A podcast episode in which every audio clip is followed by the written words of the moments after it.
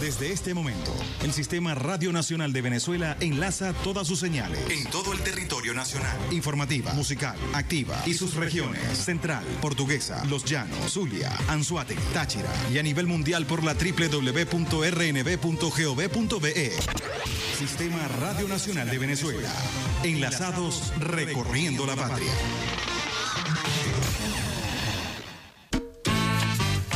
Muchas veces en la vida se nos presentan varias vías para llegar a nuestro objetivo. Y ella todas las mañanas nos muestra la mejor y la más acertada. No te me vas a escapar. Decidida. Derrotamos al diablo en la calle. Espiritual. Con la bendición del comandante eterno, del comandante supremo de la Revolución Bolivariana, Hugo Rafael Chávez Frías. Y sin pelos en la lengua. No vamos a permitir bochinche. Quien se coma la luz, muchachos, ¿qué pasa? Isbemar Jiménez nos dará las herramientas precisas para tomar una Nosotros sí estamos muy claros, vía alterna. Sobre todo en la mañana. Todos los lunes, miércoles y viernes nos nutrirá con análisis y con el toque tropical que la caracteriza. Besitos de coco con piña, qué rico. Vía Alterna. Transmitido por Salsa Caribe 102.3 FM y el Sistema Radio Nacional de Venezuela. Con Vía Alterna. Recorriendo la patria. Quítate de la vía, Perico, que ya viene el tren, Muy, muy buenos días, usuarios y usuarias del Sistema Radio Nacional de Venezuela. Hoy es viernes eh, 16 de junio del año 2023. Estás en sintonía de la mejor vida de todas tus mañanas, vía alterna, con el pulpo Alexander Brazón La Consola, preparando ya cafecito cafecito directamente de Río Caribe para el mundo, con ese toquecito especial de clavito de especie, sabrosito para arrancar la mañana. Nosotros desayunando un caldo de pata de pollo, ¿qué les parece? Desayunamos bien tempranito, eso de las cinco y media de la mañana. Un poquito de aguacate, estamos en temporada de aguacate. ¿ah? Ah, Brazón dice que sardina salada con casabe venezolano, ¿qué les parece?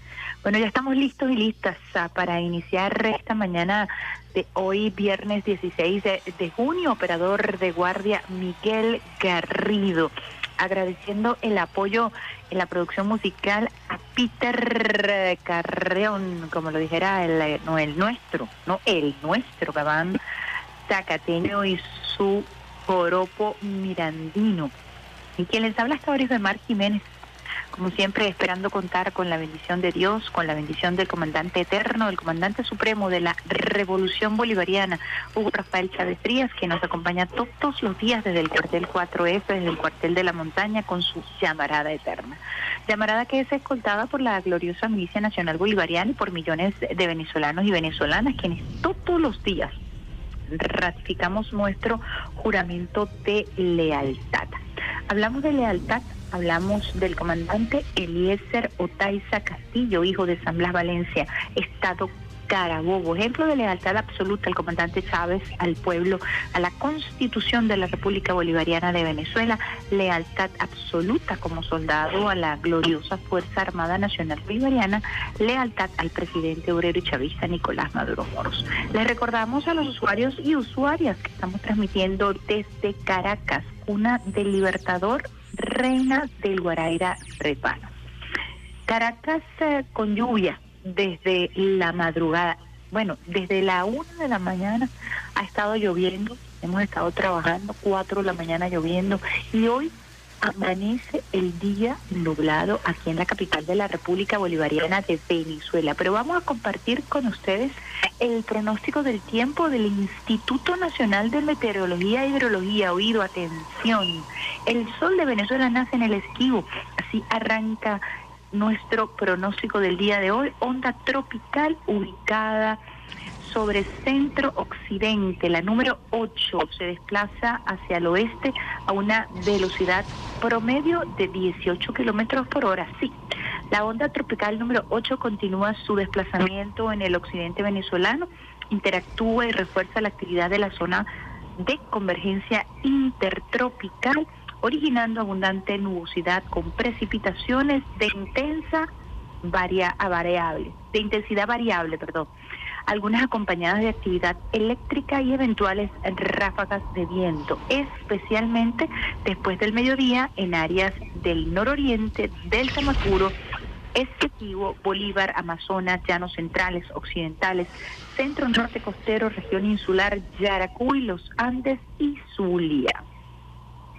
Gran Caracas parcialmente nublada en horas de la mañana, incrementándose la nubosidad en horas de la tarde con precipitaciones de intensidad variable, algunas acompañadas de actividad eléctrica y eventuales ráfagas de viento. Así que si estás en la Gran Caracas pendiente, según el pronóstico del Instituto Nacional de Meteorología y Hidrología, vamos a tener un día nublado con posibilidad de lluvia en la tarde. Así que saca tu poncho, tu paraguas, tu sombrero, tu sombrilla y ten eh, eso a mano, porque posibilidades de lluvia hay según el pronóstico del Instituto Nacional de Meteorología y Hidrología.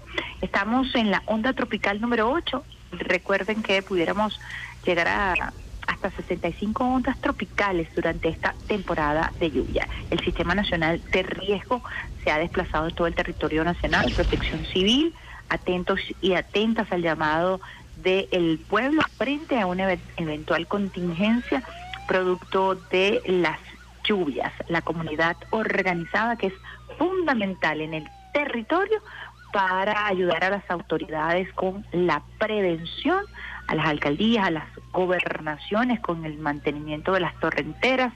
La colaboración es importante para poder eh, reajustar las condiciones de vida en medio del cambio climático. Siete y doce minutos.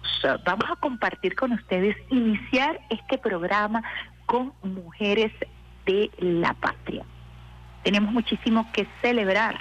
El día de ayer, eh, una gran mujer venezolana, científica, la doctora Ana María Font, recibe el reconocimiento de la UNESCO por su contribución en la física teórica, como la científica más destacada en el mundo en esta área del conocimiento. El presidente Nicolás Maduro Moros reconoció la trayectoria de la física Ana María Font ante la, la su premiación en la UNESCO.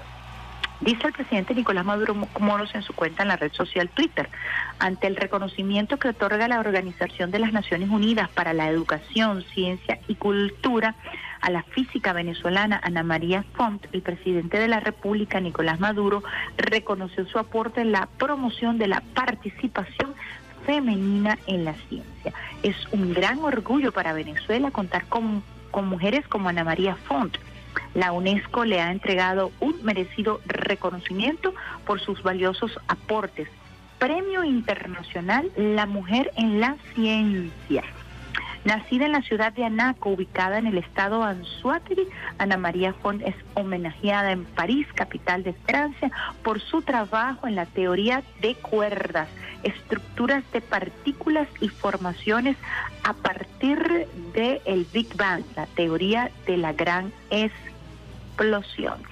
Font, de 64 años, es licenciada en física, cum laude de la Universidad Simón Bolívar Cuenta con un doctorado en la Universidad de Texas en los Estados Unidos gracias a una tesis sobre la teoría de la supergravedad en cuatro dimensiones que surgen de las supercuerdas.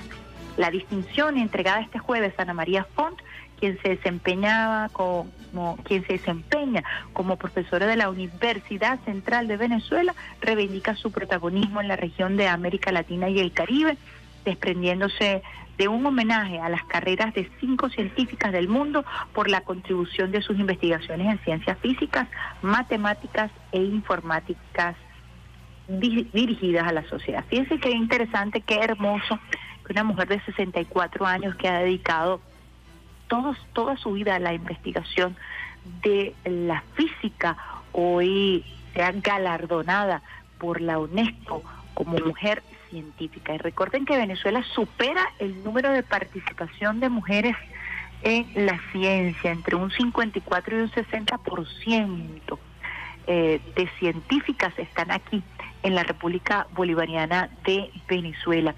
Reconocemos el trabajo que ha hecho la vicepresidenta sectorial de Ciencia, Tecnología y Educación eh, Superior, Gabriela Jiménez, porque ha visibilizado a través de su gestión, ha incorporado a la mujer también a los grandes proyectos, a los grandes cargos en la administración pública vinculados al ejercicio de la ciencia y la tecnología.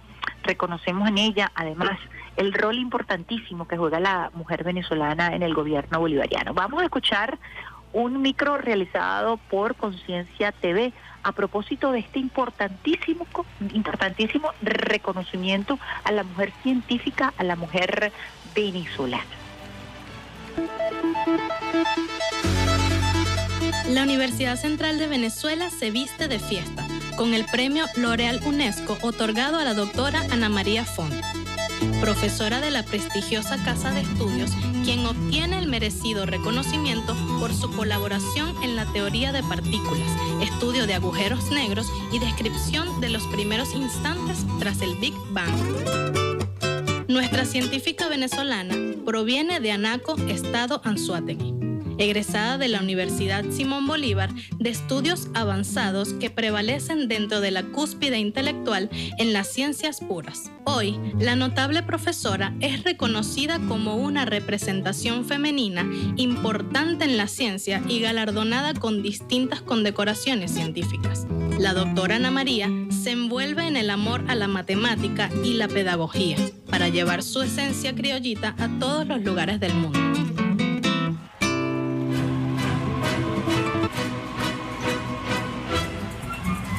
Qué hermoso reconocimiento, qué merecido reconocimiento. Una mujer que ha dedicado toda su vida a la investigación científica, a estudiar precisamente la teoría del Big Bang, que es la teoría de la, explosión, la teoría de cómo se formó el universo, todo lo que tiene que ver incluso con la física cuántica, de dónde venimos, cómo se formaron los planetas, cómo se formaron los sistemas solares, las galaxias, interesantísimo para los apasionados en este tema que hoy por hoy cobra muchísima vigencia, que tiene hombres tan brillantes y mentes tan brillantes como Albert Einstein, por ejemplo.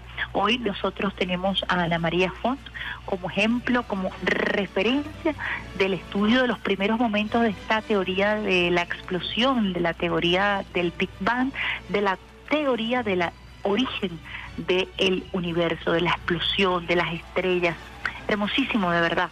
Y estamos muy orgullosos y orgullosas de este reconocimiento loable a una mujer extraordinaria, a una científica, a una profesora de nuestra Universidad Central de Venezuela. Y otra que corona, la reina Yulimar Rojas.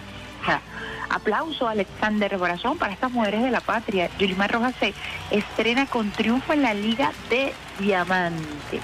La triple saltadora venezolana Yulimar Rojas sigue demostrando que es una de las mejores atletas del planeta tras conquistar en una cómoda manera la parada de Oslo en Noruega.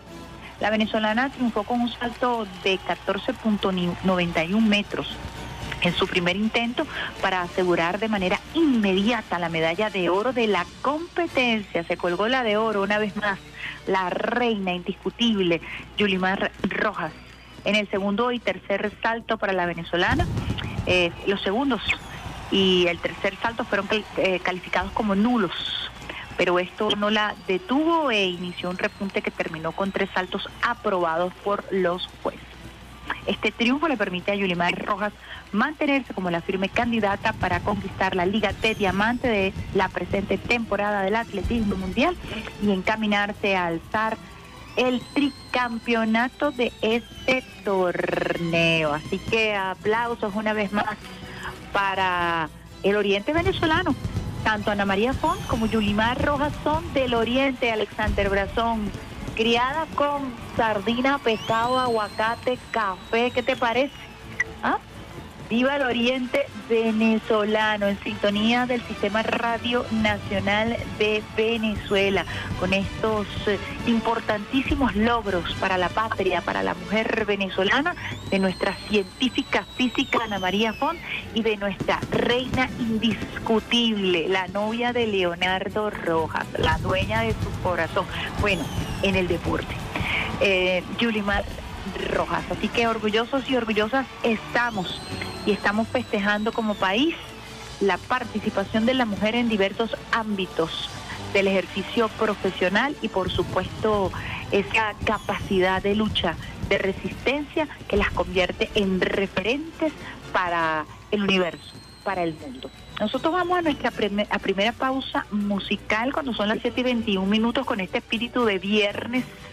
Viernes, este equipo sabe que es viernes y hemos preparado para ustedes también música sabrosa especial para arrancar esta mañana del 16 de junio, nublada en Caracas con posibilidad de lluvia, nos dice el Instituto Nacional de Meteorología. También una mujer en el teclado, Rafael Romero, en Twitter, vivo, en vivo en nuestra cuenta RNB Informativa. Recuerda también consultar nuestra multiplataforma, nuestro portal web rnb.gov.be, nuestro canal streaming, nuestro canal en Telegram para que te llegue ahí al teléfono la información de último minuto. Todo lo que vamos a compartir con ustedes el día de hoy está allí en nuestro portal web rnb.gov.be y también en nuestro canal Telegram. Estamos por Instagram, RNB Informativa también y TikTok RNB Informativa.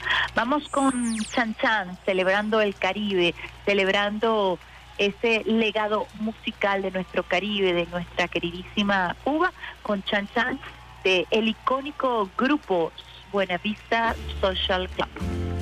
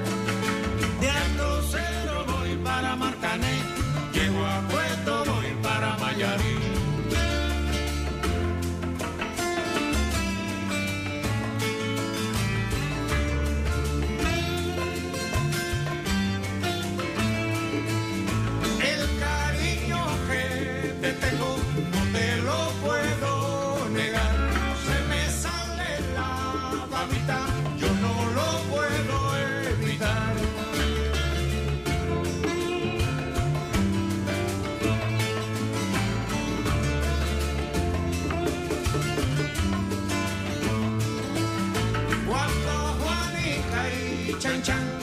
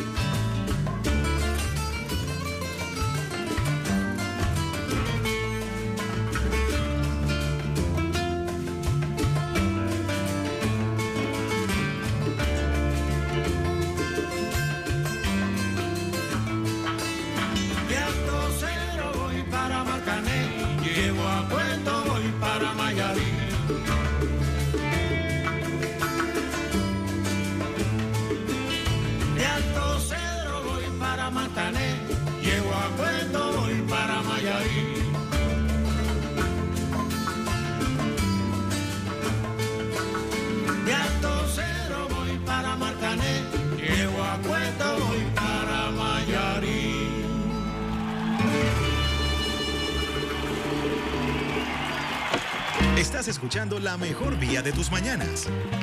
Vía Alterna. Vía Alterna. Con Isbe Mar Jiménez.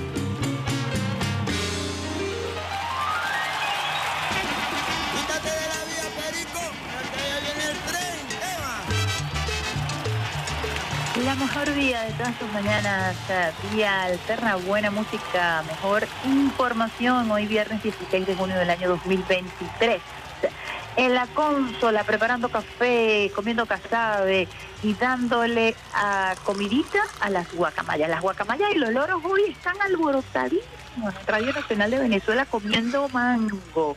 El mango se está desprendiendo solito de todas esas eh, plantas frutales que tenemos en Radio Nacional de Venezuela. La gente se pelea, viene.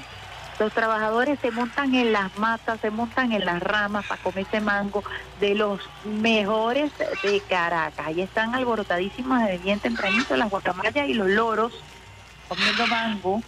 Y Alexander Brazón allí pendiente como el pulpo que es, con nuestras guacamayas, Río, Lina, Cristóbulo, Otaiza, Robert. Así llamamos nuestras guacamayas quienes nos acompañan bien tempranito en la mañana en la sede principal del Sistema Radio Nacional de Venezuela y eso de las 5 de la tarde usted las ve revoloteando por la sede ahí, hoy comiendo mango.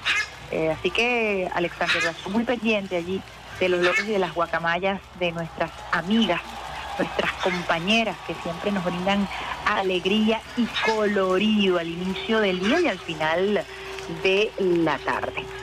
Estamos en sintonía de la mejor vía de todas sus mañanas, eh, vía alterna. Este equipo extraordinario les habla Isbemar Jiménez compartiendo con ustedes los logros de la mujer venezolana. Y como estamos hablando de mujer, vamos a compartir con ustedes lo que fue la intervención de la vicepresidenta ejecutiva de la República Bolivariana de Venezuela, Delcy Rodríguez, en el foro de San Petersburgo el día de ayer de manera virtual, donde la vicepresidenta tocó temas como la desdolarización de la economía mundial, el surgimiento de un nuevo orden mundial, la importancia de los BRICS.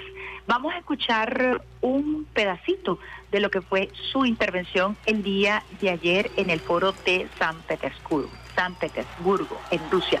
Allí de manera presencial se encuentra el ministro del Transporte, Ramón Velázquez Araguayán, también eh, como parte de la delegación o liderando la delegación ya en territorio y la vicepresidenta representando a nuestro gobierno bolivariano. Hizo una extraordinaria intervención.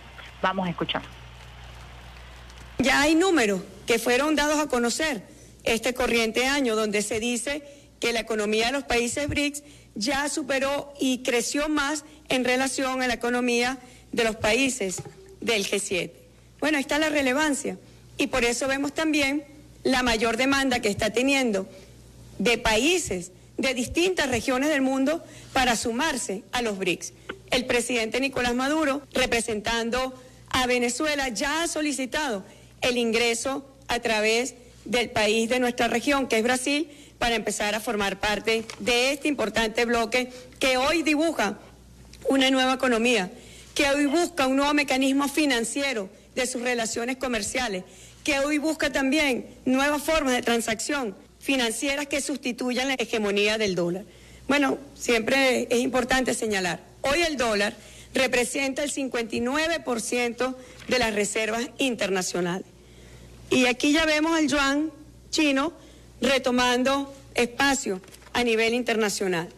Hay que resaltar, Rusia ya hoy tres partes, un tercio de sus reservas internacionales están en la moneda china.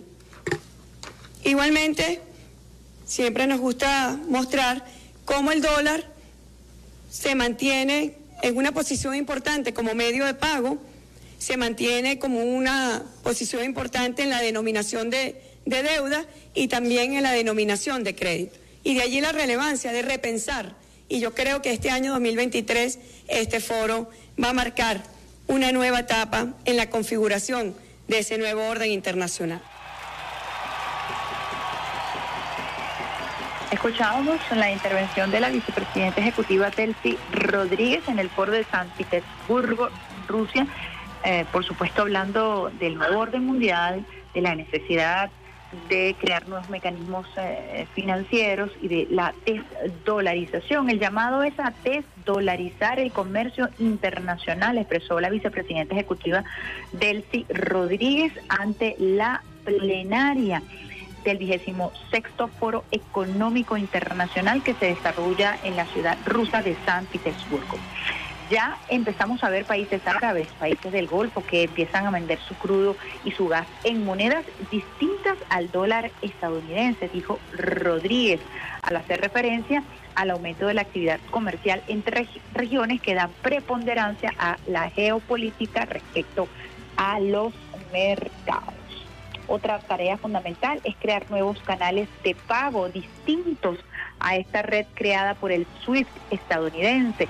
Debemos comerciar en nuestras monedas, aseveró Rodríguez al citar los llamados hechos por importantes líderes del mundo, entre ellos el jefe de Estado venezolano Nicolás Maduro y el presidente brasilero Luis Ignacio Lula da Silva. Ante la reunión que convoca a más de 100 delegaciones y naciones del mundo, la también ministra de Finanzas venezolana ratificó el llamado a repensar las relaciones económicas y comerciales internacionales. Importantísima esta intervención de nuestra vicepresidenta ejecutiva en la senda de lo que ya el presidente Nicolás Maduro Moros ha venido trazando. Recuerden que ah, en su visita reciente a Brasil, Venezuela solicitó ante el presidente Lula da Silva la incorporación de nuestro país a este bloque de los BRICS de economía alternativa que cada vez toma mayor preponderancia en la geopolítica internacional y busca la creación de nuevos mecanismos de eh, comercio distantes, diferentes al SWIFT, eh, que es la estructura eh, financiera que sustenta todos los acuerdos en economía, comercio y finanzas que surgen luego de la Segunda Guerra Mundial con el eh, acuerdo de Bretton Woods. En este orden de ideas, cuando son las 7 y 34 minutos, estás en sintonía de la mejor vía de todas tus mañanas, vía alterna. Ayer conocimos importantísima información en este orden de ideas en el área de economía. Compartimos con ustedes Toda esta información ustedes la pueden consultar en nuestro portal web rnb.co.b y también en nuestro canal Telegram. Suscríbete a nuestro canal Telegram RNB Informativa Radio Nacional de Venezuela. Venezuela finaliza trabajos para la aplicación de la tarjeta la tarjeta rusa MIR. Atención con esto. El presidente del Banco Central de Venezuela, Calixto José Ortega Sánchez, anunció que la nación bolivariana avanza para la conexión al sistema de mensajería interbancaria de Rusia y aplicar tarjetas rusas MIR ante las restricciones occidentales. Estas medidas ofrecen nuevas oportunidades para ambos países. Durante una entrevista concedida a la agencia rusa Sputnik, Ortega expresó, Venezuela a través del Banco Central ya terminó los avances tecnológicos, lineamientos necesarios para estar conectado a la mensajería interbancaria del Banco Central de Rusia para poder a través de este sistema estar intercomunicados los bancos venezolanos y rusos. Agregó que este paso va a permitir una comunicación fluida para facilitar las transacciones de importación y exportación en las monedas de ambas naciones. Fíjense qué relevante y cómo está en sintonía de la postura asumida por Venezuela ante el foro de San Petersburgo que acabamos de escuchar en la voz de la vicepresidenta ejecutiva Delcy Rodríguez. Respecto a la cooperación económica bilateral, el representante del Banco Central venezolano hizo énfasis sobre los logros de ambos estados en el proceso de la introducción de la tarjeta rusa MIR para uso en Venezuela. Al igual resaltó que se está realizando los trabajos para actualizar sus terminales de pago, haciéndolos disponibles para tarjetas rusas. En este momento casi 40 mil terminales de pago ya están actualizados para que las tarjetas MIR funcionen en Venezuela, en la zona turística y el objetivo es que cerca de 30% de los puntos de los terminales de pago puedan recibir tarjetas emitidas en los bancos rusos que están denominados en rublos para ser pagados en Venezuela en, en moneda local. Recordemos que además de toda esta estructura financiera que está renaciendo, que tiene que ver, por supuesto, con los BRICS, con la desdolarización de la economía a nivel mundial, eh, nosotros en Venezuela estamos recibiendo grandes cantidades de eh, turistas rusos que también se van a beneficiar de estas tarjetas y Venezuela a su vez está abriendo además cursos de capacitación, de actualización, doctorados, especializaciones y hay un intercambio importante de bienes entre ambas naciones productoras de petróleo y con grandes contingentes de gas. Así que es un paso muy interesante eh, para quienes además eh, deben, deben romper el bloqueo económico, el cerco financiero que se le ha impuesto a Venezuela. Más de 900 sanciones reposan sobre nuestro país y esto ha dificultado todas las transacciones financieras afectando la economía venezolana, afectando la salud, la educación, la distribución de alimentos y por eso es tan necesario crear estos mecanismos de interconexión financiera para poder romper con este bloqueo económico financiero que ha sido catalogado además como estas medidas coercitivas unilaterales que se aplican sobre, Venezuela han sido catalogadas, calificadas como crímenes de lesa humanidad. Vamos cuando son las que 7 y 38 minutos, usuarios y usuarios del Sistema Radio Nacional de Venezuela, de la mejor vía de todas tus mañanas. Y alterna vamos con nuestra pausita musical en esta misma onda del Caribe venezolano. Lo vamos a hacer desde Puerto Rico con cultura profética para estar.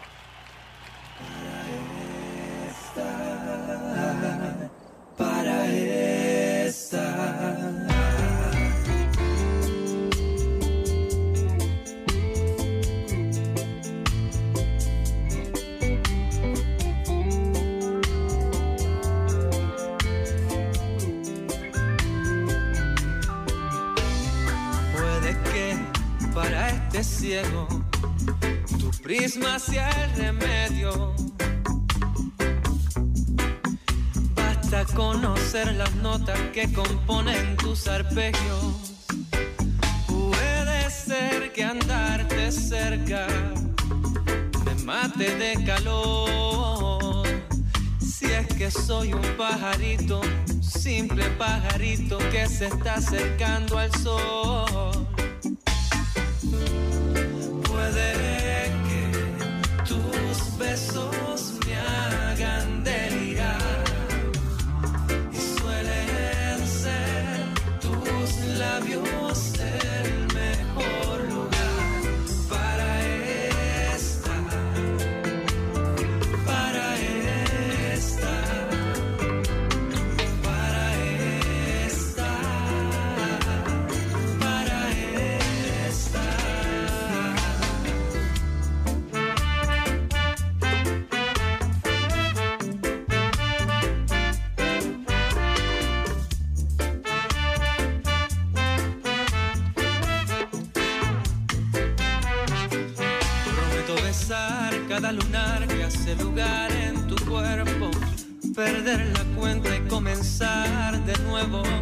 Y desear perfeccionar este juego, tirar los dados e intentar algo nuevo. Puedo jurar nunca olvidar que fuimos viento, que fuimos monte, fuimos mar, fuimos cielo, llegar a ese lugar donde sentar mis fundamentos, hacernos vida y ya dejarnos de cuentos.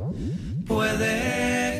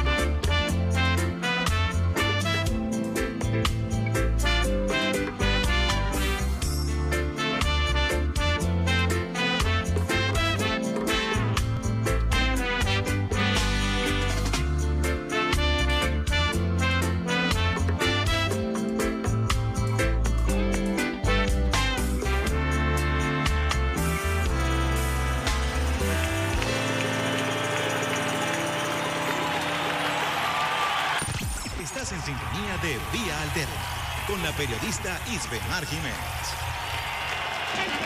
Quítate de la vía, Perico, que allá viene el tren, Eva. La mejor vía de todas las mañanas, vía alterna por el Sistema Radio Nacional de Venezuela. Hoy es viernes, este equipo lo sabe, compartiendo buena música, mejor información para que arranques tu mañana con el pie izquierdo y la mano en el corazón y una lluvia de besitos de coco con piña, ahora bañados con un toque de chocolate también venezolano, sabroso. Viene pronto la Feria del Café en la primera quincena del mes de julio, de julio, perdón, café de aroma. Así que pendientes, usuarios y usuarias, esto se va a estar realizando en los espacios el círculo militar del laguito, pendiente entonces de lo que será esta feria del café, eh, esta feria con una tradición importante, con catadores que han calificado el café venezolano, el café de aroma, como uno de los mejores cafés del eh, mundo, de nuestra América Latina, así lo han dicho expertos en eh, la degustación de este café de olor en una escuela muy importante que hay eh, de catadores provenientes de Colombia y que han venido a Venezuela a calificar nuestro café de aroma por su experiencia, por su trayectoria en esta área y han definido el café venezolano como de los mejores del mundo, este café de aroma muy particular. Así que pendientes y pendientes usuarios y usuarias del Sistema Radio Nacional de Venezuela. Nosotros queríamos compartir con ustedes, usuarios y usuarias, una hermosa actividad que se viene realizando eh, desde la Dirección de Medios Comunitarios Alternativos del Ministerio del Poder Popular, eh, acompañando a quienes eh, desde la comunicación popular, eh, comunitaria y alternativa mantienen sus diarios, sus impresos. Ayer se entregaron 16 impresos a estos hombres y mujeres que se dedican a la comunicación popular, manteniendo esta tradición. Saludamos a la gente, por ejemplo, del Negrero por su constancia, a el diario de La Piedrita, saludando a la gente del 23 de enero. Una gran tradición, saludamos también al chino Manrique, una eminencia en la militancia del periodismo venezolano, quien también ha sostenido su medio alternativo, su medio comunitario durante décadas.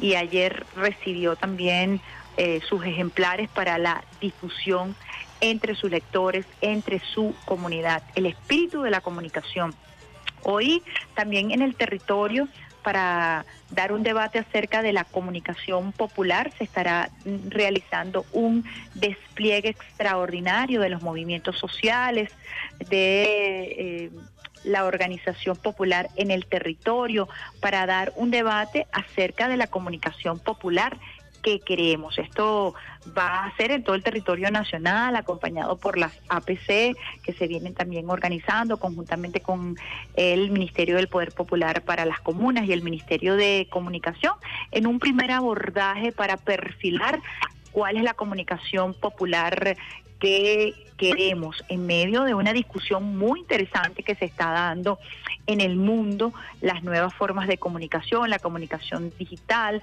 cómo engranamos todos estos nuevos métodos. Eh, estas nuevas herramientas, estas nuevas plataformas con estos compañeros y compañeras que están trabajando en la redacción y el diseño de un medio comunitario impreso. ¿Cómo engranamos estos nuevos paradigmas de la comunicación con las radios comunitarias alternativas?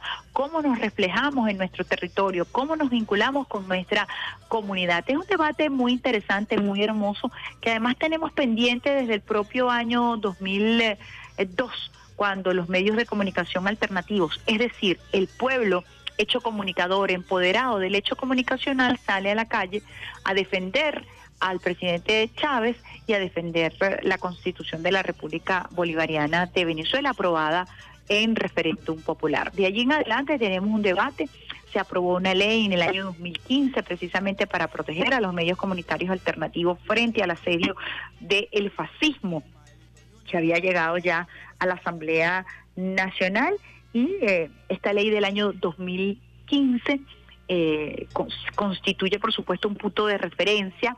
Ahora podemos avanzar eh, a propósito de este debate para relacionarnos con la comunidad, para relacionarnos con las nuevas plataformas y para visibilizar precisamente la construcción de una nueva geometría del poder, con nuestras radios comunitarias alternativas que han dado una batalla extraordinaria desde el territorio. Saludamos aquí a la gente de Explosiva en Barinas.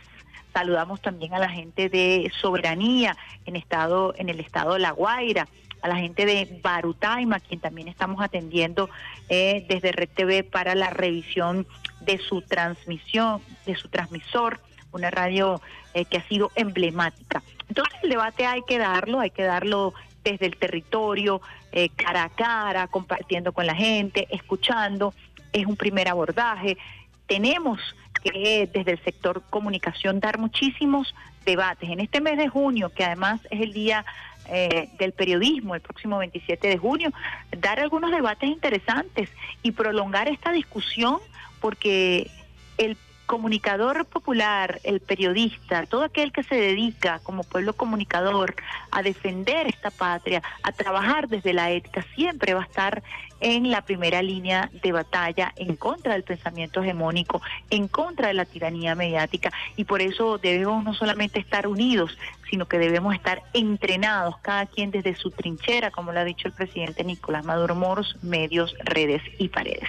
También el Ministerio del Poder Popular para la Comunicación se está desplegando en todo el territorio nacional a través de la Dirección de eh, productores nacionales independientes del Ministerio del Poder Popular para la Comunicación. Fuimos a Anzuategui, rompimos, batimos récord de solicitudes de, de lo que es el certificado de producción nacional independiente, con casi 500 solicitudes. Estábamos en Mérida, específicamente estuvimos en el Vigía y allí estuvimos realizando una interesante actividad también con el apoyo de la gobernación, el gobernador Jason Guzmán y el equipo José Luis Marcano, nuestro director de eh, Producción Nacional Independiente. Allí se recibieron más de 200 solicitudes eh, para la producción nacional independiente que ahora es digitalizada y que te llega a tu correo electrónico. Un reconocimiento, un avance importante de este equipo, igual del equipo de la Dirección de Medios Comunitarios y Alternativos con la bajo la conducción de Simón Archiver. Así que hoy también se estará realizando no solamente el despliegue de eh, la Dirección de Producción Nacional Independiente, sino también la Dirección de Medios Comunitarios Alternativos, la Dirección de Gestión de Gobierno, eh, de Comunicación de Gobierno con Ángel, eh, al frente y eh, todas las OIR, las oficinas regionales de comunicación e información, conectados con el Ministerio de Comunas, eh, conectados con las todo lo que son las APCs y comenzar a dar un debate muy interesante engranar también toda nuestra plataforma y toda nuestra organicidad, todo ese tejido orgánico comunicacional que está allí, que está latente y que debemos nosotros siempre mantener a tono siempre mantener en sintonía a todo el pueblo comunicador, independientemente de la trinchera en donde estés. Así que nuestro reconocimiento al comunicador popular, a quienes han dado una batalla intensa de resiliencia y de resistencia desde sus trincheras, desde los medios de comunicación. Saludamos también a la gente eh, de Carabobo, a Bill Batista, a un también incansable luchador, a Camuñas también del estado Carabobo, a la gente del Zulia que desde el día de ayer se ha estado organizando, Joana Castillo, en el municipio San Francisco nos mostraron eh, fotos interesantísimas del trabajo que se viene realizando allá en Anzuategui, en Puerto La Cruz, en Barcelona, con, la, con Jesús Marchán también, trabajando intensamente para eh, estos encuentros que son los primeros pasos de lo que nosotros queremos alcanzar y es que es precisamente la redimensión, la reestructuración, la redefinición de la comunicación popular. Un abrazo nuestro reconocimiento a todos estos comunicadores y comunicadoras que están dando la batalla en este momento, a esta hora, por la verdad, por su conexión con el poder popular, por la defensa de nuestra soberanía, porque la comunicación popular es un hecho de soberanía, de defensa del territorio. Vamos a una pausita musical a las 7 y 53 minutos. Y lo vamos a hacer eh, con el gran combo de Puerto Rico, nuevamente desde Nueva York, y un tema que está así como eh, propicio para el día de hoy y la mañana y la tarde, hoy viernes 16 de junio, según el pronóstico del Instituto Nacional de Meteorología e Hidrología. Y nos vamos entonces con lluvia del gran combo de Puerto Rico.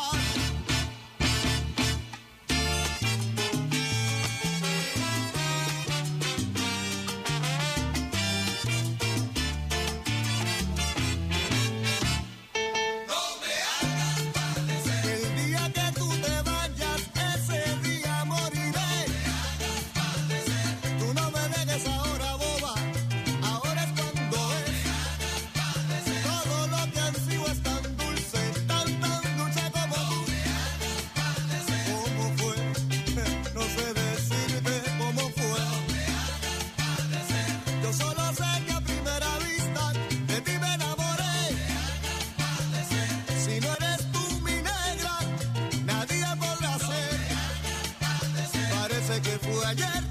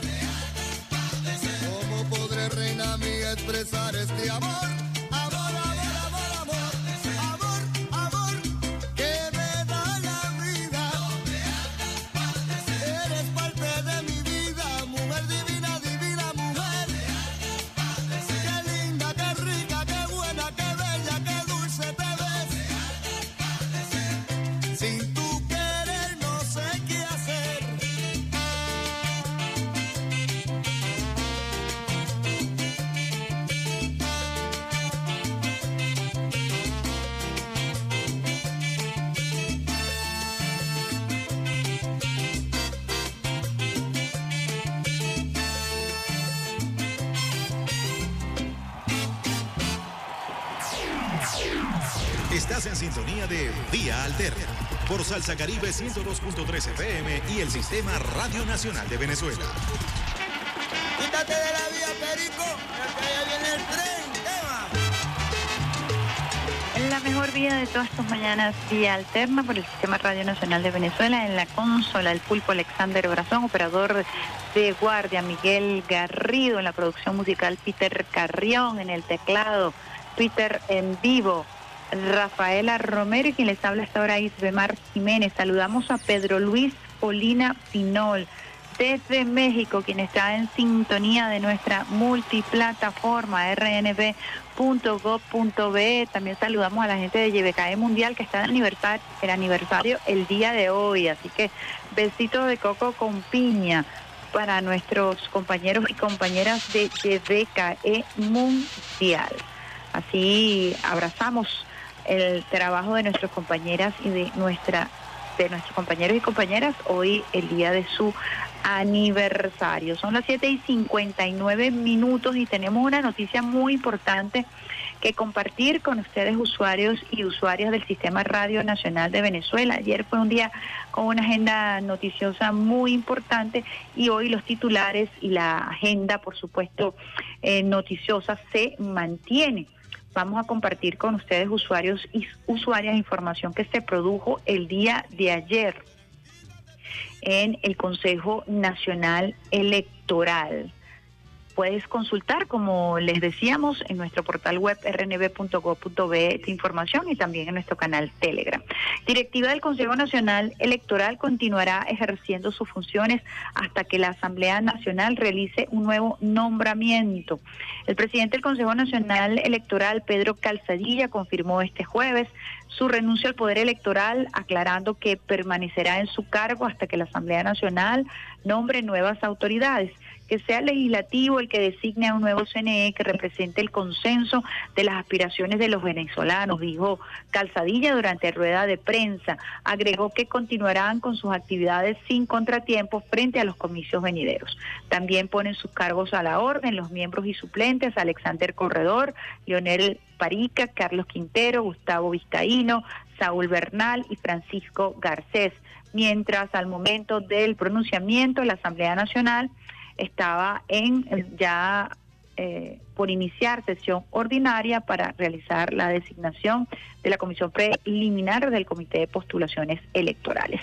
Minutos después, efectivamente, la Asamblea Nacional, luego de un interesantísimo eh, una interesantísima intervención del presidente del Parlamento venezolano, Jorge Rodríguez, aprobó la comisión preliminar para escoger nuevos rectores del CNE. La Asamblea Nacional aprobó este jueves la conformación de la comisión preliminar integrada por 11 diputados, diputadas, que tendrá la tarea de definir el comité de postulaciones para la elección de los nuevos rectores del Consejo Nacional Electoral.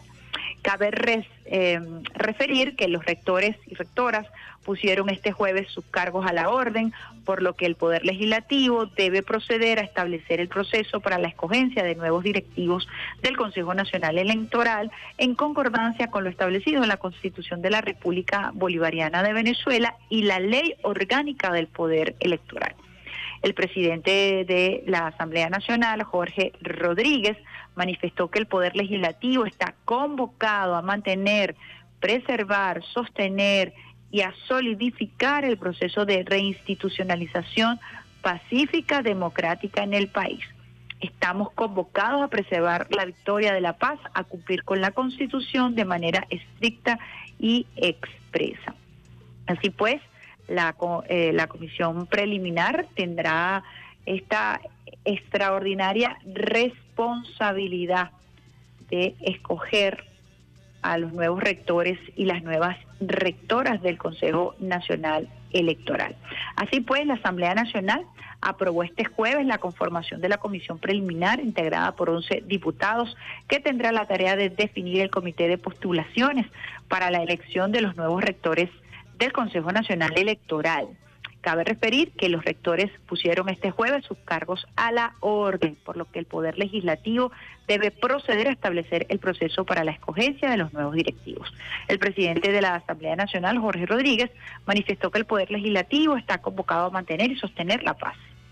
Así pues, en este sentido, fue propuesta y aprobada en plenaria la comisión preliminar integrada por los diputados y las diputadas Giuseppe Alessandrello, Desiree Santos Amaral, José Correa, Cilia Flores, Nusli Rodríguez, Didalco Bolívar, José Villarruel, Luis Romero, Miguel Salazar, Ricardo Sánchez y Gloria Castillo. Se tienen previstas declaraciones el día de hoy de Giuseppe Alessandrello para ir explicando cuáles serán los pasos de esta comisión que está integrada por 11 diputados y que tendrá la tarea de definir el comité de postulaciones para la elección de los nuevos rectores del Consejo Nacional Electoral. Así que primero se crea la comisión de 11 diputados que tendrá la misión de seleccionar entre miembros de la sociedad, de las universidades y del país a quienes integrarán ya el comité de postulaciones para la elección de los nuevos rectores del Consejo Nacional Electoral. ¿Cuál es la matriz interesante, importante aquí?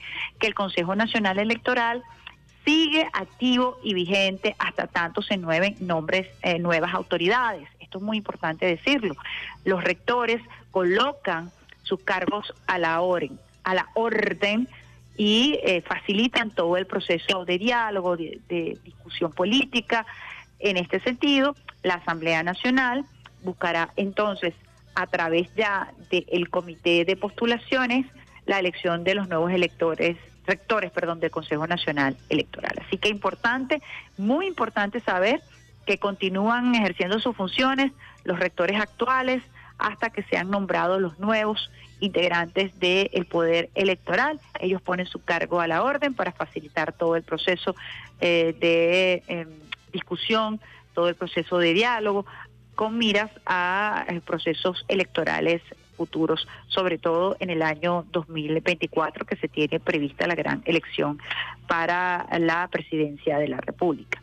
Nosotros queríamos compartir con ustedes, usuarios y usuarias, esta información, que es información de eh, primera página cuando son las 8 y 5 minutos. Vamos con otro temita musical de viernes.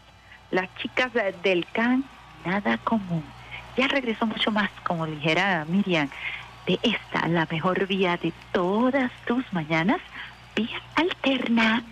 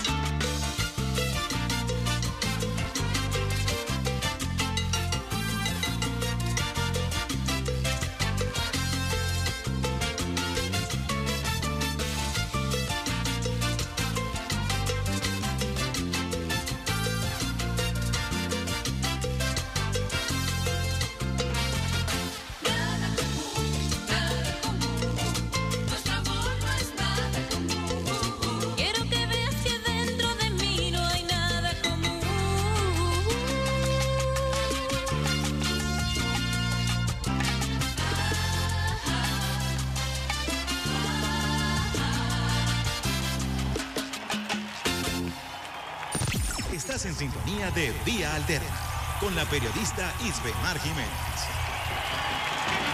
Quítate de la vía, Perico, porque ahí viene el tren. Tema.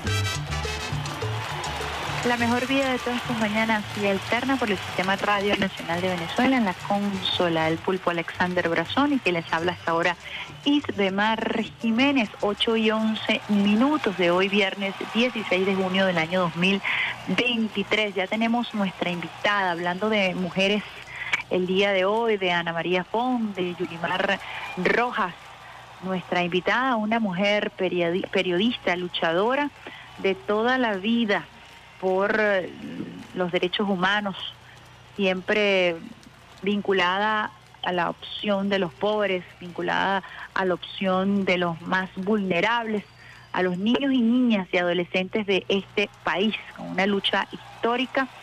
Tenemos al hilo telefónico a nuestra querida Anaí Arismendi a propósito de un texto de su autoría, Infancia bajo asedio, impacto de las medidas coercitivas unilaterales en los derechos humanos de niños, niñas y adolescentes, caso Venezuela 2015-2019 de la editorial Trinchera.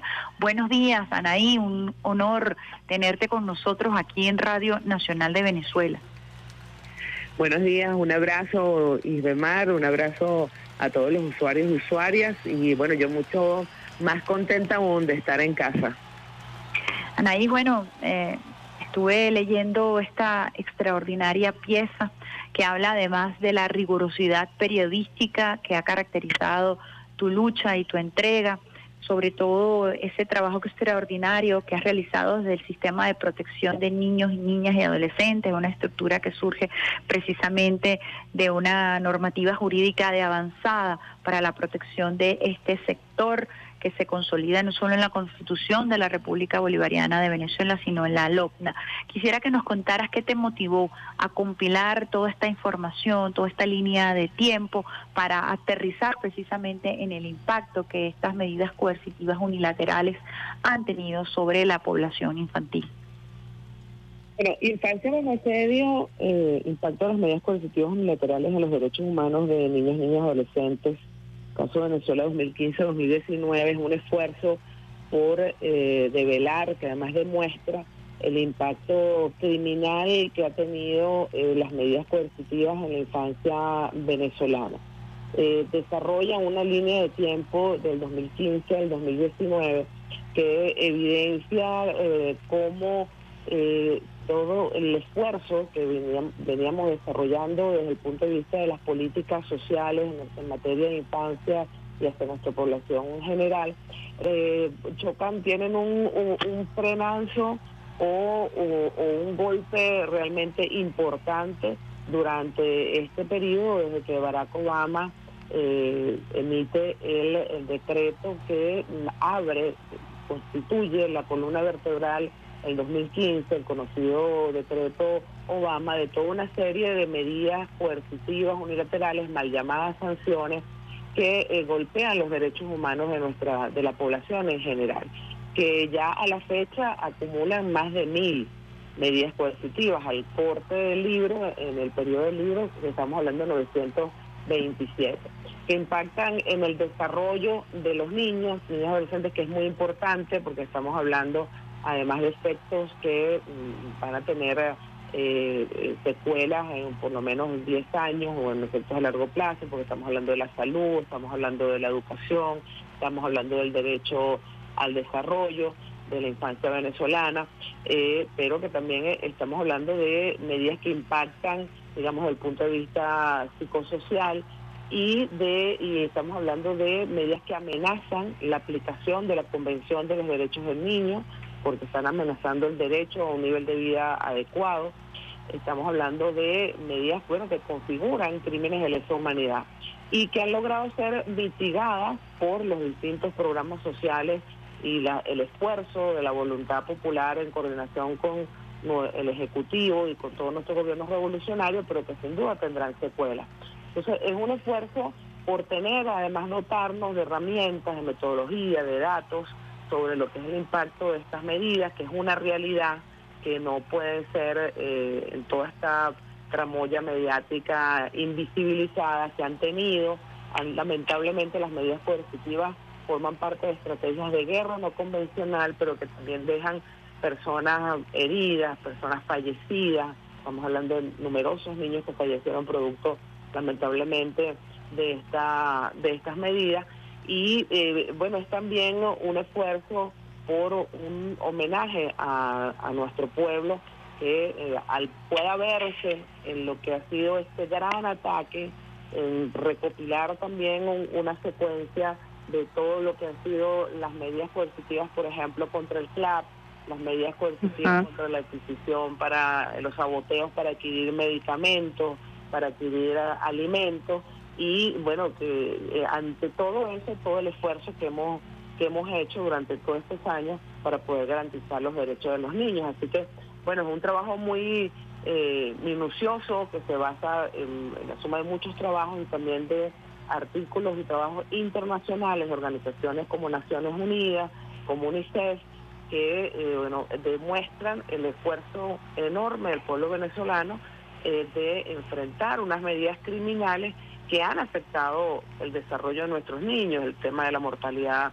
materna, la mortalidad infantil, el índice de prevalencia alimentaria, eh, de- y que además, bueno, evidencian antes de la medida lo que nosotros hemos venido siempre denunciando, que hay una generación de venezolanos, desde aquellos niños que fueron caceroleados en sus escuelas, que han estado sometidos a una guerra no convencional criminal, a la que se suman las medidas coercitivas a partir de 2014-2015, y que, eh, bueno, debe ser denunciada y que, bueno, también eh, en este proceso, eh, gracias a las misiones y a la Organización del Poder Popular, bueno, hemos logrado también resistir y protegerlo.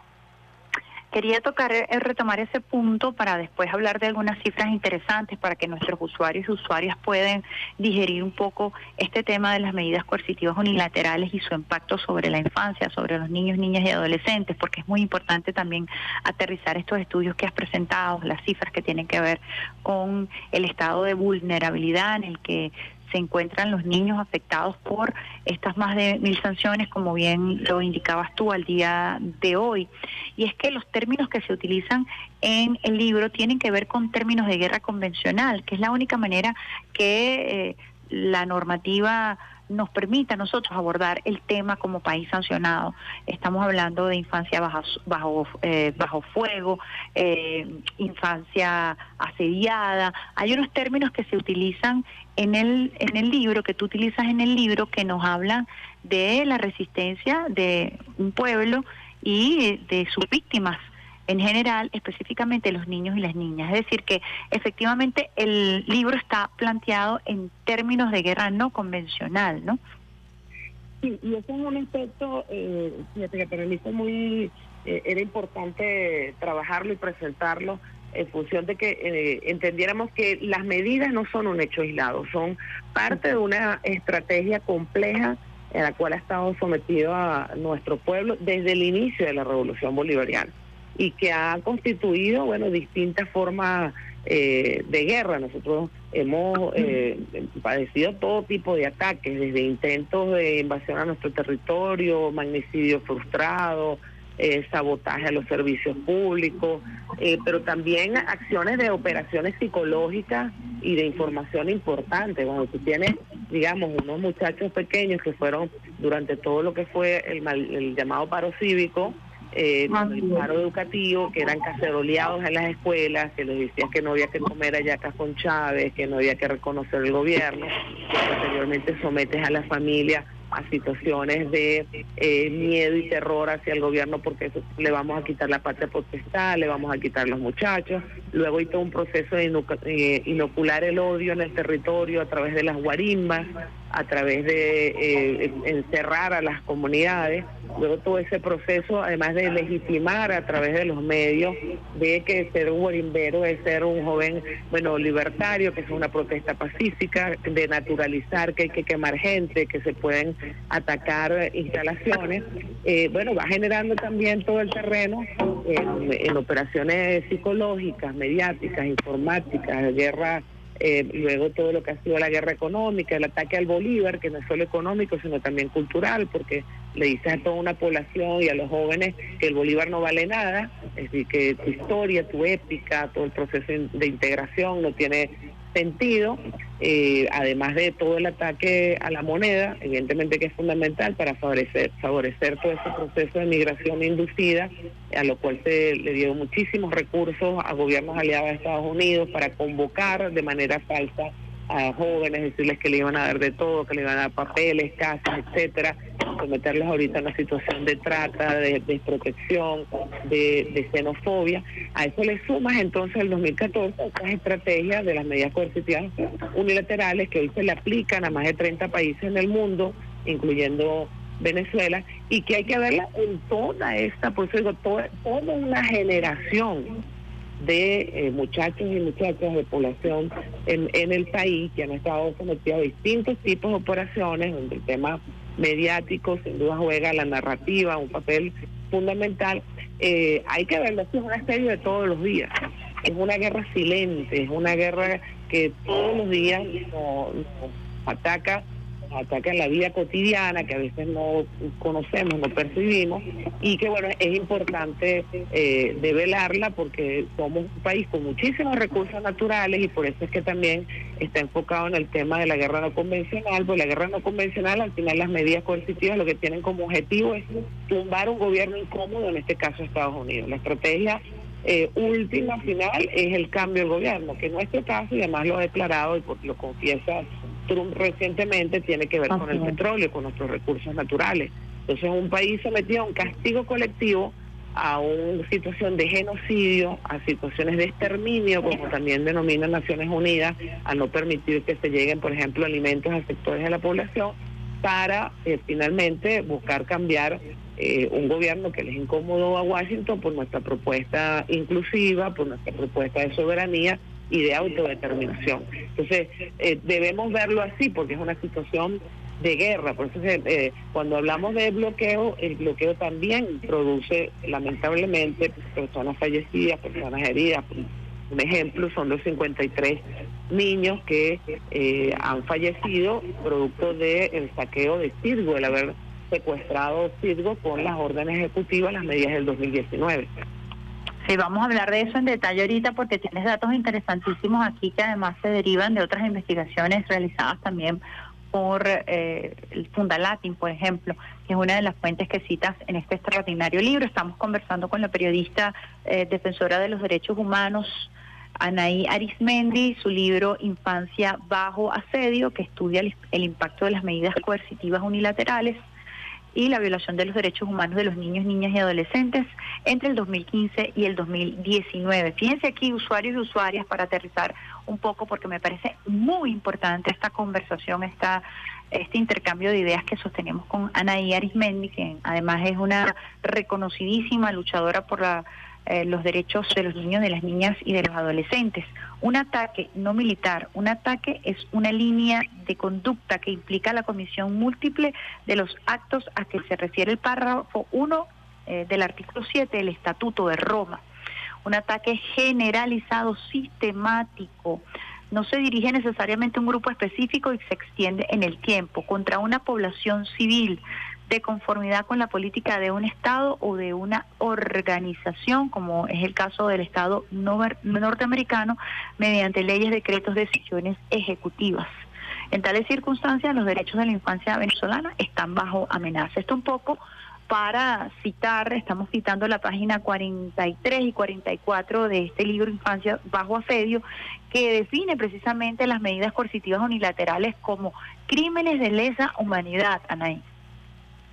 Sí, yo, se hizo hay un esfuerzo en el libro porque eh, manejemos también eh, los conceptos que hay en el derecho internacional, porque las medidas coercitivas unilaterales violentan no solo la Convención Internacional de los Derechos del Niño, que es la, la convención que más países han suscrito en el mundo, solo Estados Unidos y Somalia, en este actualmente solo Estados Unidos no ha ratificado la convención y ahí hay un contraste entre quienes eh, quieren enseñarnos nosotros sobre materia de derechos humanos y, violan los derechos de la infancia generalizado, no presentan informes, eh, establecen leyes extraterritoriales, pero quieren establecer una dinámica en el mundo desde el punto de vista del derecho internacional.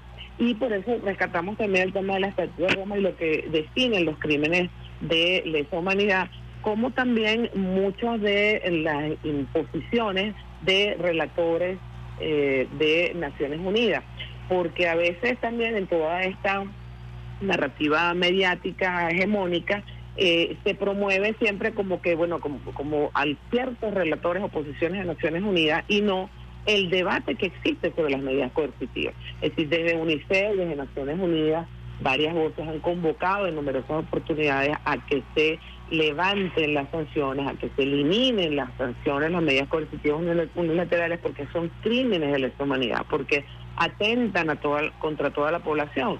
No, no eh, porque realmente, bueno, contrasta con esa narrativa que nos quisieron vender de que solo se sanciona a unas personas y no, se sanciona a todo el país. Y eso UNICEF lo ha denunciado en el caso de Venezuela, en el caso de Cuba, en el caso de Irán, en el caso de Siria, que también son mencionados ahí eh, algunos informes y algunos datos. En el caso de Irán se ha definido incluso como un genocidio. Eh, Siria está en una situación de guerra promovida por Estados Unidos. De hecho, investigaciones demuestran que Estados Unidos es el país que más promueve eh, estas medidas positivas unilaterales y las llamas sanciones, que es toda como una narrativa en que los países eh, eh, tenemos que estar castigados, sancionados por no hacer lo que Estados Unidos dice. Entonces, esos elementos internacionales es importante que nuestro pueblo, bueno, los conozcamos, también los manejemos de que hay un debate en el mundo. Y por eso es que eh, nuestro país ha acudido a la Corte Penal Internacional, ha acudido a distintas instancias internacionales a denunciar lo que hemos denominado nuestra, nuestra verdad, a, a defenderlo ante lo que son unas acciones que están violentando todas las normas internacionales que son absolutamente criminales, pero que además forman parte de la doctrina de guerra estadounidense. Porque, bueno, también hacemos referencia, por ejemplo, al libro del arte de las sanciones, donde hay, eh, hablamos de uno, de Nephew, pero son varios de teóricos norteamericanos que han pensado estas medidas en la tesis del máximo dolor. Es decir, son concebidas para generar dolor para castigar, para intentar doblegar a nuestros pueblos y por lo tanto son medidas criminales que en el caso de la infancia, que es una población vulnerable, y de la infancia, también infancia que puede estar población con discapacidad, infancia que también las poblaciones indígenas en su diversidad, son, eh, bueno, sin duda absolutamente inhumanas. Fíjate que aquí, Anaís, ya eh, en, el, en el capítulo número 5, que es un capítulo donde ya se desgrana eh, los eh, aspectos que directamente tienen que ver con la violación de los derechos de niños, niñas y adolescentes, de toda la población, pero en el capítulo 5 eh, el análisis está centrado sobre los niños y las niñas, el derecho a la alimentación y la afectación que tuvo el bloqueo de los eh, CLAP, el traslado de alimentos, a partir del año 2017, cuando eh, se sancionaba a cualquier empresa que tratara de distribuir alimentos a Venezuela. De hecho, una de las causas por la cual secuestran a Alex Saab es precisamente porque estaba rompiendo con este cerco de las medidas coercitivas unilaterales y la afectación que esto tiene sobre los niños, causando desnutrición, afectando su crecimiento, eh, su ingesta calórica. Eh, quisiera que nos hablaras un poquito sobre el, estos aspectos, primero alimentación y luego salud, para que los usuarios y usuarias puedan aterrizar, porque es muy importante visibilizar estos elementos, no solamente desde el punto de vista del relato, como tú lo explicabas muy bien, Anaís, que tiene que ver con el, relato mediático que busca generar estados de ignorancia o de disuasión eh, que nos impiden a veces mm, ver realmente eh, qué hacen estas más de mil sanciones y cómo inciden directamente sobre nuestro pueblo. Sí, fíjate que en, en esos temas, eh, bueno, también el, el, libro rescata varias investigaciones que hay en el país. Yo invito a todos y a todas a que visiten, también que hagan parte de su fuente informativa la página del Observatorio Venezolano Antibloqueo, que es un esfuerzo también de nuestro gobierno por mantener actualizado las cifras sobre este impacto en distintos ámbitos de la vida nacional. En este caso, bueno, la investigación es un apoyo específicamente en materia de infancia. Pero eh, este sobre este aspecto es importante ver el, el impacto que ha tenido y cómo se han ido desarrollando las medidas. En el caso, por ejemplo, del derecho a la alimentación, es realmente eh, indignante cuando tú ves todo el recorrido de las distintas acciones para que no lleguen alimentos a nuestro país y que reivindica el enorme esfuerzo de los CLAP y que es un esfuerzo también porque los hombres y las mujeres que están en, los CLAP también se doten de una mirada de lo difícil que ha sido, que fue en esos años, que pudieran llegar los alimentos a la mesa. Cuando estamos hablando de acciones como, por ejemplo, toneladas de perniles que se perdieron, que no se dejaron entrar a través de la frontera con Brasil, con Colombia, este, toneladas alimentos que también se paralizaron en la frontera de Colombia, todo lo que fue la persecución para la compra de alimentos en otros países, el golpe a nuestra industria petrolera, estamos hablando de unos años en que nuestro ingreso llegó a cero, no, no, no, no a menos de uno, sino a cero, es decir, Venezuela durante sobre todo el 2019, una estrategia de Estados Unidos el mes de marzo, Venezuela no tuvo ningún ingreso y tuvo que hacer todo lo posible para mantener nuestra inversión social. Eh, medidas a través de las cuales nuestros puertos se convirtieron en puertos de guerra, entonces hacían todas las acciones para que no pudieran llegar los alimentos o que llegaran con casi tres meses de retraso. Aquí recordamos declaraciones, por ejemplo, del secretario general de los CLAP, el coordinador de los CLAP, Freddy Bernal, cuando eh, hacía el llamado a bueno a tener paciencia porque los alimentos estaban llegando en las bolsas claras en aquel momento, estamos hablando del 2019, eh, con casi tres meses de retraso porque no había manera de eh, poder hacer ingresar los alimentos al país y en ese marco y, en todo lo que se hacía para enfrentar ese bloqueo, bueno, nuestro diplomático, Alessab, que estaba en todas esas eh, diligencias y articulaciones, fue también apresado y secuestrado y permanece ya durante tres años eh, secuestrado. Pero esto tiene sin duda un, impacto en el índice de prevalencia de subalimentación, que significa decir, la cantidad de calorías que necesita una persona para poder desarrollarse, en este caso los niños y niñas. Y nosotros habíamos logrado disminuir esa tendencia desde 1900 eh, 99, es decir, cuando vemos los cuadros vemos eh, podemos comparar cómo el país que nosotros recibimos en el 99, que tenía muchísimas deudas sociales eh, de, nutrición y muchas situaciones, nosotros logramos, incluso para el 2014, éramos el país que en ese momento había cumplido casi todas las metas del milenio, eh, reducir esos, esos impactos. Y del 2015 al 2019 Estamos hablando entonces de un incremento significativo hasta casi, un, por ejemplo, un 6%, que es, eh, bueno, casi 2 millones y medio de niños según UNICEF, según eh, la FAO era un número mayor que fue impactado en su gesta calórica, es decir, en su, en su calidad de alimentación. La misma relatora Alena Doham sobre la, el impacto negativo de las medidas eh, pudo también precisar de que las personas no estaban comiendo, de repente suplantamos una comida con otra, no se comía tres veces al día, tuvimos que cambiar eh, también, eh, recordemos toda la búsqueda para suplantar eh, las proteínas, y de repente no era carne, sino buscarlas en otro tipo de vegetales, toda la estrategia de alimentación que mm, impactó el derecho a la alimentación de los niños, y adolescentes. Pero entonces también está, eso evidentemente se vincula con la salud, y en la salud también hay números eh, dramáticos. Nosotros habíamos logrado reducir la mortalidad infantil, desde 1999 a niveles realmente eh, muy bajos. Y en el 2015, el 2015 al 19 comienzan estos a incrementarse producto de toda una serie de situaciones. Entre ellas hay varios casos también emblemáticos, por ejemplo el tema de las incubadoras.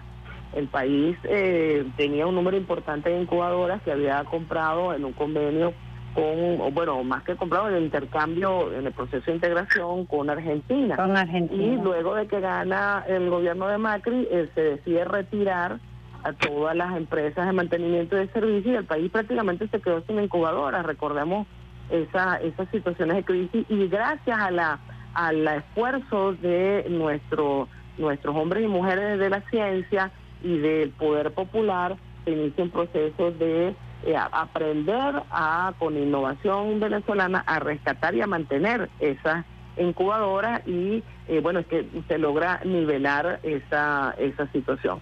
Está todo el impacto en materia de salud, por ejemplo, en el caso de las vacunas. Por eso digo que, que son cosas que impactan a la larga a los muchachos porque tienen su periodo para hacerse. Toda la crisis en el 2018, por ejemplo, que no había vacunas porque no la dejaban entrar y ahí había países como por ejemplo España impidió casi que llegaran a Venezuela 200 mil vacunas, es decir, teniendo el gobierno incluso a veces haciendo todo el esfuerzo con los pocos recursos que había, eh, eh, no se bloqueaba la llegada de los insumos al país. Y eh, bueno, hubo un retraso importante de la, de la vacunación, por ejemplo, de la poliomielitis, de la malaria, de, de otras vacunas importantes para la infancia. Es decir, que Aún estaríamos midiendo, Naís, con toda esta data que tú nos comentas, el impacto. Es decir, es un impacto que es de larga data porque cuando estamos hablando que dejamos de vacunar a los niños, cuando estamos hablando de que hay una subnutrición, eso tiene un impacto en toda la, la, la, pirámide eh, del país, pues, la densidad poblacional, digamos así. Eh, y la calidad de vida de nuestros niños y de nuestras niñas. Está el caso de Fundalatin que, que mencionabas anteriormente, que es un caso muy de muchísimo impacto, porque en julio del año 2019 Fundalatin, la Fundación Latinoamericana para los Derechos Humanos y el Desarrollo Social, presentó ante las Naciones Unidas a las víctimas del bloqueo económico y financiero impuesto por Estados Unidos a petróleos de Venezuela. Y es un caso muy emblemático porque allí advirtió Fundalatin que 90% de los niños con enfermedades crónicas en Venezuela estaban en peligro de muerte y exigió a la UNICEF pronunciarse contra el bloqueo a Venezuela. Es decir, además que, como lo relatabas muy bien, Venezuela no se ha quedado de brazos cruzados y ha acudido a todas las instancias y ha elevado todas las voces necesarias en todos los organismos internacionales para que se conozca el caso de Venezuela y para que se tome una, una decisión en torno a estos casos de, de niños con, con, enfermedades crónicas en el país, niños que necesitaban, por ejemplo, hemodiálisis, trasplante de médula. Sí, es que ciertamente, eh, bueno, en nuestro país eh, primero hay una constante con pocos o muchos ingresos, y, recordemos por eso que los ingresos, la, industria petrolera ha venido siendo atacada sistemáticamente y aún hoy en el marco de todas estas medidas coercitivas y en un momento nuestros ingresos llegaron a cero. Hay, eh, había un esfuerzo constante del gobierno reconocido incluso internacionalmente que nuestro presupuesto nunca baja el del 70-76% para inversión social. En coloca al ser humano en, en, el centro, digamos, de lo que debe ser la, la inversión eh, presupuestaria. Pero aún así, con todo nuestro esfuerzo, ha habido un impacto importante porque eh, lamentablemente eh, hubo niños que fallecieron, 53 niños en, en el caso de las operaciones que dejaron de hacerse eh, producto de este saqueo en, en, coordinación con todo el apoyo y la participación de una oposición apátrida, del saqueo de Sirgo, del saqueo de monómeros y nuestros bienes y activos en el exterior, que eh, lamentablemente fallecieron. Luego el gobierno consiguió también recursos y articuló con otros países para continuar con las operaciones, pero eh, en, condiciones a veces muy difíciles, porque son situaciones que ameritan respuesta en su momento. Por eso es que el impacto es tan grave en los distintos temas de la vida del desarrollo de los niños, niñas y adolescentes en estos años, porque tienen consecuencias posteriores. Por ejemplo, el tema en, los jóvenes, uh las jóvenes sobre la ausencia de anticonceptivos. Eh, todo lo que fue la escasez de anticonceptivos, el, el impacto que tuvo en la, enfermedad de transmisión sexual, pero además en disminuir o, mejor dicho, en golpear el ritmo que teníamos para el plan de prevención de embarazo en adolescentes. Que, eh, bueno, eh, siguen siendo cifras altas en el país, pero que había un, un esfuerzo, estamos hablando de casi más de eh, 100.000 adolescentes que eh, quedan embarazadas al año, y eso es algo que el, el país ha venido abordando, debe abordar, y el que no tener acceso a los anticonceptivos como fue durante esos años, evidentemente tuvo un impacto en esa política. Y estamos hablando también de otros sectores, por ejemplo, el tema de los servicios, eh, y lo comparamos en, en, la investigación con los objetivos del desarrollo del milenio, porque Si la población no tiene agua, si la población no tiene electricidad, no tiene buenos servicios, los niños están sujetos a muchos tipos de enfermedades, incluso a desnutrición, incluso la posibilidad de fallecer. Y ahí tuvimos ataques importantísimos, no solo ataques directos a, por ejemplo, nuestro sistema eléctrico, sino también como producto del bloqueo, todas las empresas operadoras que se debían encargar del mantenimiento eh, se fueron del país. Simplemente no prestaron servicio y eso tuvo un impacto en todas las hidro eh, venezolanas un impacto en la calidad de agua, un impacto en el acceso, el acceso a agua potable que es fundamental, eh, que se contrarresta con las iniciativas del gobierno nacional, del, poder popular. Eso se, ve muy claramente, por ejemplo, en el tema del derecho a la vivienda, eh, como lo, que ha significado el impacto positivo para la infancia toda la misión vivienda, porque los muchachos necesitan un espacio, un hogar donde desarrollarse. La vivienda es mucho más de cuatro paredes, tiene que ver con todo el desarrollo humano y el desarrollo de la familia, porque es la familia la que ha venido también siendo eh, atacada a todo lo largo de este proceso, pero eso no impidió, sin embargo, caídas importantes en la construcción, que es uno de los sectores empleadores más grandes del país, y bueno, eso afecta también la calidad de vida y el ingreso eh, familiar. Es decir, que eh, aunque hemos logrado mitigar las situaciones, las medidas coercitivas unilaterales son crímenes de la humanidad y que afectan el desarrollo de la población y la aplicación de la Convención de los Derechos del Niño, porque el, tiempo de los muchachos es en, su tiempo, o sea, la salud, la alimentación, la prevención, su desarrollo. Y cuando tú afectas o impactas ese ciclo, evidentemente, bueno, eso tiene sus secuelas para los años posteriores. Así es, Anaí. Pero fíjense que cuando te escuchamos este relato, uno se pregunta cómo hemos resistido cómo estamos hoy aquí conversando. Y eso se debe precisamente al esfuerzo de un pueblo y al esfuerzo de un gobierno. Eh, ¿Cuáles son las perspectivas, Anaís, que ves ya para este año 2023? Como eh, un mensaje de esperanza, porque evidentemente eh, tú mencionabas el caso de las incubadoras y aquí en la página 89 de tu libro, hablando del Ministerio de Ciencia y Tecnología. Fíjense aquí para un poco hablar de la esperanza. Las mujeres jugaron un rol fundamental al elaborar un sistema de filtros en el caso de las incubadoras. Eh, del 70 al 80% de las incubadoras que habían sido adquiridas en el marco de convenio Argentina-Venezuela, pues dejaron de funcionar porque, bueno, Macri simple y llanamente decidió retirarse del convenio. Esto quiere decir que también una afectación eh, en, en la prestación de ese servicio para salvar vidas.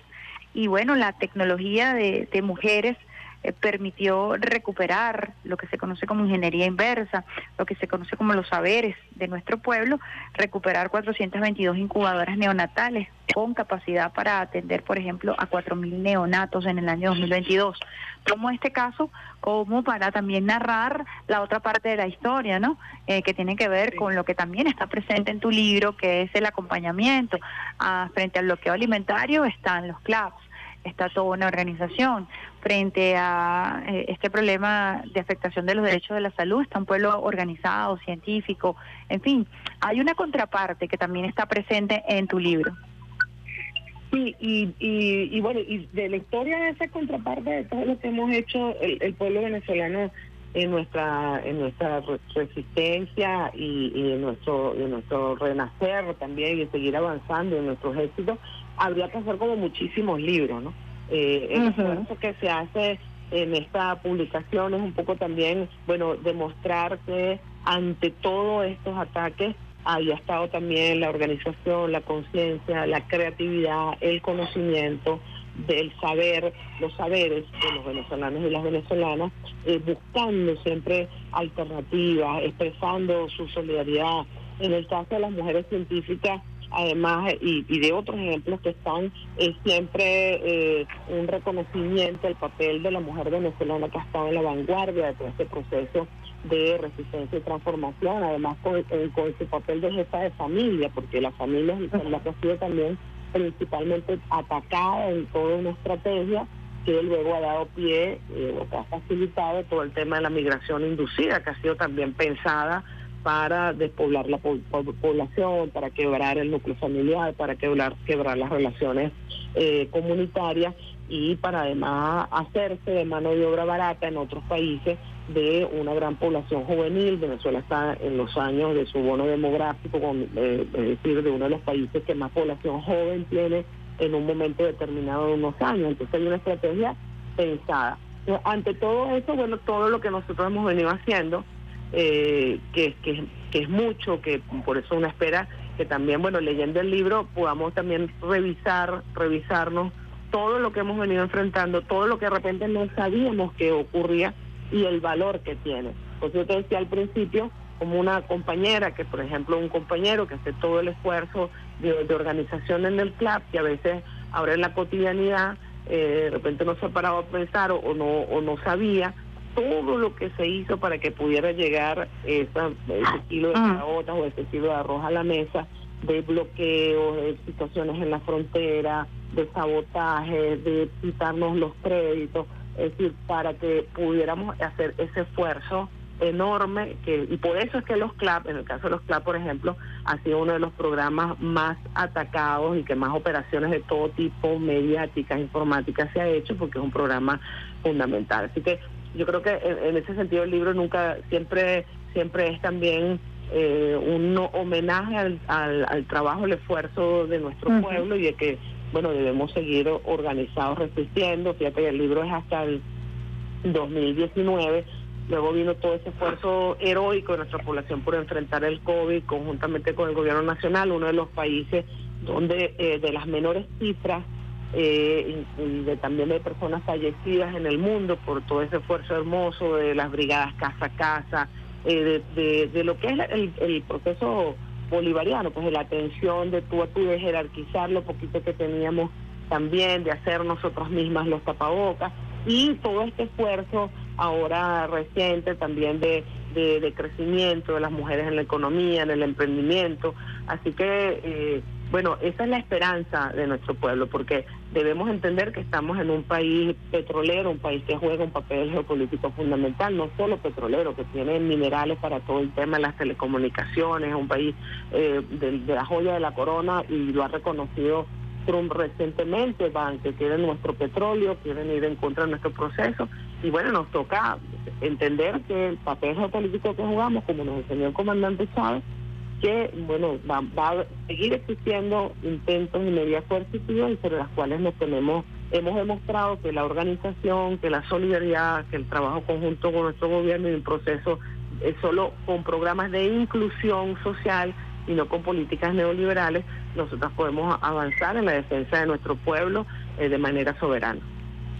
Ana, ¿y dónde podemos conseguir el libro para que los usuarios y las usuarias puedan tener acceso a este eh, interesantísimo trabajo de investigación que has realizado? Bueno, el libro se está vendiendo en la Filben, en las distintas eh, exposiciones en los estados. En Caracas también se puede conseguir en la librería Colombella, que está en el Centro de Historia al frente de la Asamblea Nacional, eh, en la Casa Bicentenaria. Y también, eh, bueno, a través de mis redes sociales, arroba Anayarismendi, A-N-A-H-I latina, Arismendi con Z en Twitter. Bueno, también podemos orientar, está la publicidad de la, de la editorial Trinchera, eh, también, bueno, poder coordinar eh, la adquisición del libro. Bueno, muchísimas gracias, mujer periodista, investigadora, defensora de los derechos humanos de los niños, niñas y adolescentes. En ti reconocemos, Anaí, toda una vida dedicada a la defensa de los más vulnerables, a la defensa y a la creación de un sistema de protección para los niños, niñas y adolescentes. Esto ha formado parte fundamental, pieza fundamental en la construcción de este sistema, que por cierto es uno de los más avanzados del mundo. Nuestra legislación eh, nuestra LOPNA, nuestra legislación orientada a la protección de los niños, niñas y adolescentes y toda la normativa que de allí se deriva es una normativa de avanzada y Anaya Arismendi ha jugado un rol fundamental como una hormiguita allí construyendo ese tejido orgánico. Muchísimas gracias Anaí por este trabajo de investigación, por continuar eh, dedicada a este trabajo hermosísimo y por tu dilatada trayectoria en el periodismo de investigación. Anaí Arismendi, Infancia bajo asedio de Editorial Trinchera. Gracias, Omar, y sobre todo gracias a a nuestro pueblo, los miles de hombres y mujeres que trabajan todos los días por nuestros niños y niñas adolescentes, desde el socialismo en lo cotidiano, desde los CLAD, desde las brigadas de salud, desde las mujeres científicas, los, los que trabajan en deporte, en cultura, en todos los ámbitos, en todo el ámbito de la comunicación, porque bueno, es a nuestro, es a nuestro pueblo y a toda esa enseñanza maravillosa de nuestro comandante Chávez, a la consecuencia de nuestro presidente Nicolás Maduro, este trabajo conjunto, que hemos logrado resistir este embate criminal que significan las guerras no convencionales y convencionales contra nuestro país. Un abrazo, Anaís, gracias. Bueno, ya saben, pueden conseguir el libro en la librería Colombella que se encuentra frente a la Asamblea Nacional, también a través de las redes sociales de Anaí Arismendi, con Z Arismendi. Este texto extraordinario, Infancia bajo asedio, periodismo de investigación, impacto de las medidas coercitivas unilaterales en los derechos humanos de niños, niñas y adolescentes, caso Venezuela 2015-2019. De verdad se los recomiendo.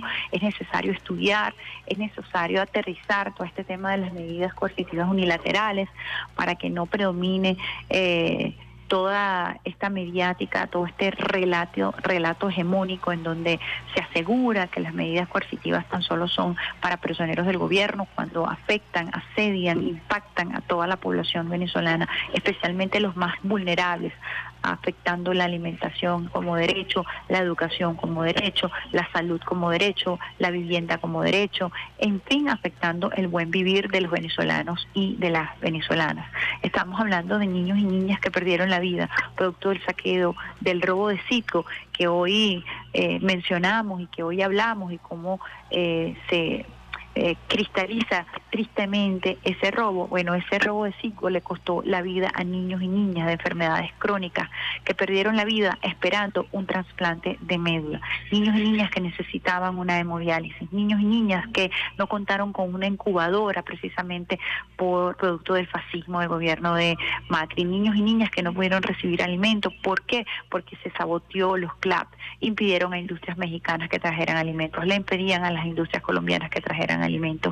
Entre el año 2015 precisamente y 2019, 80% de los alimentos se importaban en este país. Hoy por hoy esa cifra ha cambiado drásticamente, producto de qué? De la épica del gobierno, de la épica del pueblo venezolano, que en definitiva es el héroe y la heroína de esta historia, que se dedicaron a producir. Hoy por hoy Venezuela no necesita importar alimentos, 80% de sus alimentos de la cesta básica se producen en el país. Hay todo un movimiento de ingeniería inversa, de científicos, vemos hoy a la científica Ana María Font, pero así como ella, muchos hombres y mujeres que se están dedicando precisamente a crear eh, medicamentos, a establecer una industria. Aquí está el caso de las farmacéuticas, lo refleja muy bien Anaís, de cómo las grandes empresas se negaron a vender eh, medicamentos, como niños del JM de los del JM de los el JM del el, Hospital de Niños JM de los Ríos en San Bernardino, aquí en Caracas, que es un hospital referencia infantil, no solamente para Venezuela, sino para el Caribe las grandes transnacionales se negaron a venderle los medicamentos al país, a los niños que necesitaban medicamentos para tratamientos oncológicos, se negaron a vender los medicamentos y perdieron la vida también niños esperando esos medicamentos. El esfuerzo del gobierno bolivariano con la Organización Panamericana de la Salud, con la Organización Mundial de la Salud, para que los medicamentos pudieran llegar a través de esa vía, ya que eh, somos un país bloqueado y poder tener acceso a medicamentos. Tal es el caso de los niños en Cuba, tal es el caso de los niños en Irán, tal es el caso de los niños en Siria, de los países que han sido bloqueados y que han incluso cursado peor suerte que nuestro país, que ha logrado con una resistencia de una épica heroica con su pueblo eh, sobrellevar estas medidas coercitivas unilaterales. Es importante aterrizar en esta narrativa que nos describe Anaís, que tiene que ver con el relato histórico, pero que también tiene que ver con la actuación del gobierno bolivariano para defender a los niños y a las niñas y a los adolescentes y en definitiva a la población con las medidas que se han tomado de protección para el pueblo. El presupuesto anual de la nación, como lo decía Anaí, siempre está abocado a la inversión social. Esto es para proteger al pueblo. Se creó el plan de protección de las víctimas del bloqueo, un despliegue interesantísimo en todo el territorio nacional para precisamente acompañar a nuestras familias. Se crearon las bases de emisiones también para como mecanismo de protección y todo lo que es el sistema patria tiene que ver también con ese mecanismo de protección de niños, niñas y adolescentes que describe muy bien en este caso Anaí Arismendi. Así que realmente les recomiendo el texto Anaí Arismendi, Infancia bajo asedio, impacto de las medidas coercitivas unilaterales en los derechos humanos de niños, niñas y adolescentes, caso Venezuela 2015-2019. Nosotros nos despedimos cuando son las 8 y 55 minutos, realmente eh, muy conmovidos por esta conversación, pero además también llenos de esperanza por lo que ha resultado el trabajo de este pueblo hermoso frente a eh, toda esta construcción criminal, a los crímenes de esa humanidad, a esta guerra eh, no convencional que se ha aplicado sobre el pueblo venezolano y eh, que requiere ser estudiada y requiere ser investigada tal y como lo ha hecho la periodista Anaí Arismendi, como lo ha hecho también el periodista William Castillo. Nuestro reconocimiento a ambos por el extraordinario trabajo que han hecho desde sus trincheras para visibilizar el impacto de las medidas coercitivas unilaterales en la población venezolana. Nos despedimos también con una mujer polémica en cuanto a su ejecución musical, mujer del Caribe. Compartimos con un tema, nos despedimos y compartimos con ustedes el tema de La Lupe la reina, agradeciendo por supuesto el trabajo incansable del pulpo Alexander Brazón en la consola, de nuestro operador de guardia Miguel Garrido, de Peter Carrión en la producción musical, de Rafaela Romero en el tuiteo en vivo y quien les habla eh, a esta hora, ya 8.57 minutos, Isbemar Jiménez, quien se despide de ustedes con una lluvia de de coco con piña y un toquecito de chocolate para este día viernes 16 de junio del año 2023. Chao, chao, besitos.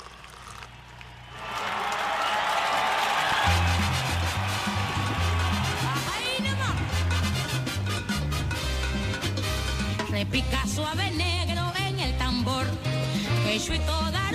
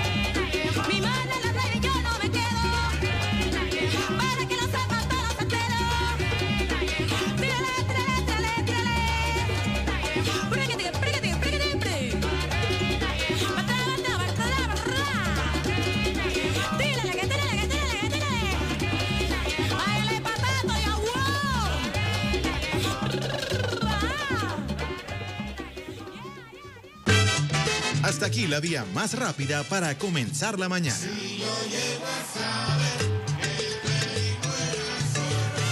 Esto fue Vía Alterna.